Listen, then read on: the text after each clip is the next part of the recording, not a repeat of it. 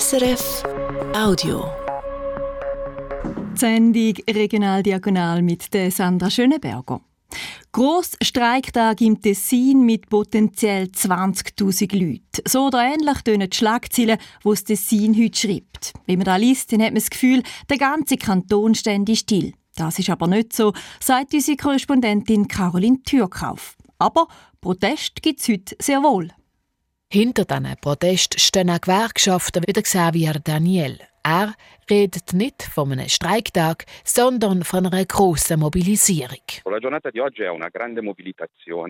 Es machen die Menschen mit, die von den Sparmaßnahmen betroffen sind. Sie versammeln sich, sie machen Diskussionsrunden, sie kämpfen für ihr Recht.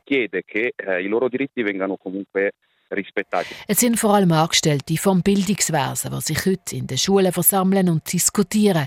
Flächendeckende Schulausfälle, aber die gibt es nicht. Die Angestellten wehren sich gegen die Sparmaßnahmen, die es braucht, um die Kantonsfinanzen wieder ins Lot zu bekommen. In den letzten Wochen hat es wegen diesen Sparmaßnahmen schon mehrere Demonstrationen gegeben die haben auch gewirkt. Weil eben 5000 Menschen auf der Straße sind, hat das Parlament in seiner Beratung auch einen Teil der Sparmaßnahmen der Regierung zurückgenommen. Das Streichen der Krankenkassenzuschüsse zum Beispiel. Der Teuerungsausgleich für das Staatspersonal, der hat aber auch das Parlament gestrichen. Und es soll auch weniger Lehrer geben künftig. Das ist eben kreuzfalsch, finden viele. Am 5. Uhr machen sie ihren Unmut kund an einem grossen Umzug in der Hauptstadt zu Bellinzona.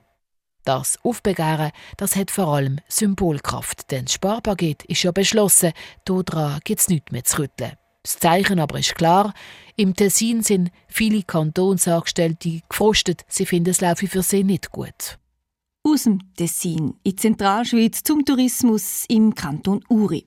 Vor allem zu Andermatt ist hier in den letzten Jahren viel gegangen. Der Investor Sami Saviris hat das ehemalige Militärdorf in eine internationale Tourismusdestination verwandelt. Aber zahlen sich die Investitionen auch aus und hat da auch die Allgemeinheit etwas davon?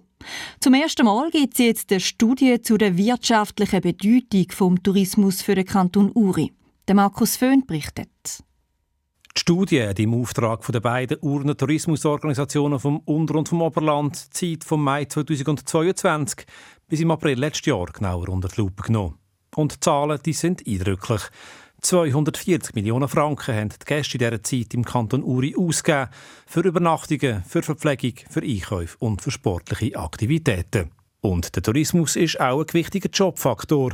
Gut 2000 Vollzeitstellen hängen direkt oder indirekt von ihm ab. Auffällig ist, der Treiber vom Urnentourismus ist das Oberland, vor allem Andermatt. Das hat mit der Infrastruktur zu tun, die zu Andermatt entstanden ist, seit der Investor Sami Saviris vor über zehn Jahren angefangen hat, ein Resort mit Hotel- und Ferienwohnungen zu bauen. Für den Urner Volkswirtschaftsdirektor Urban Gammenzind ist mit dieser Studie aber erwiesen, von Andermatt profitiert der ganze Kanton Uri. Zum Beispiel, weil dort in den letzten Jahren gut 1000 Stellen entstanden sind.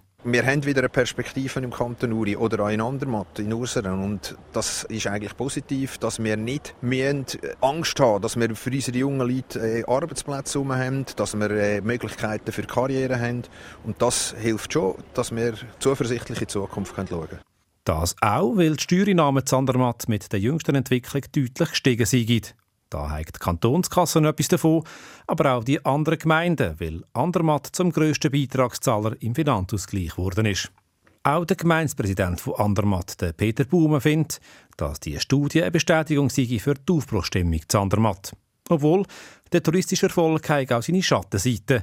So wäre es zum Beispiel für Einheimische immer schwieriger, zu Andermatt eine zahlbare Wohnung zu finden.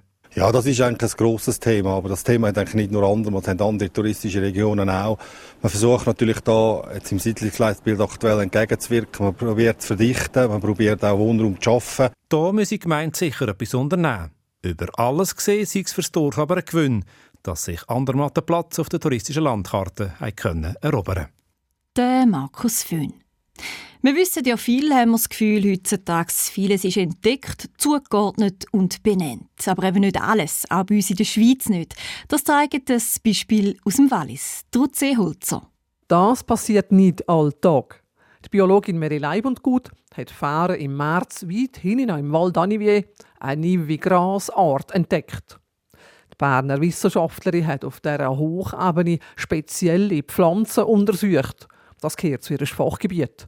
Und dabei hat sie eben das neue Gras gefunden. Man hat daraufhin intensiv in der ganzen Schweizer Bergwelt versuchen, ob es das Gras auch noch an anderen Orten gäbe, schreibt die Schweizer Akademie für Naturwissenschaften. Aber das scheint nicht der Fall zu sein. Und es sieht auch danach aus, dass das Gras gut an diesem Ort überleben kann.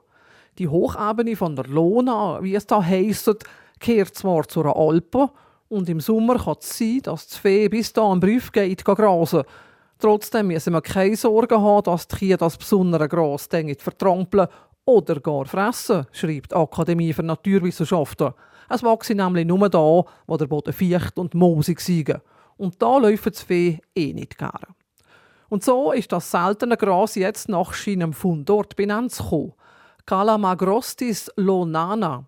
Lonana will man es aber in der Schwemmlandschaft und im Einzugsgebiet vom Bach Lona im Val d'Anivier gefunden hat. Das war ein Podcast von SRF.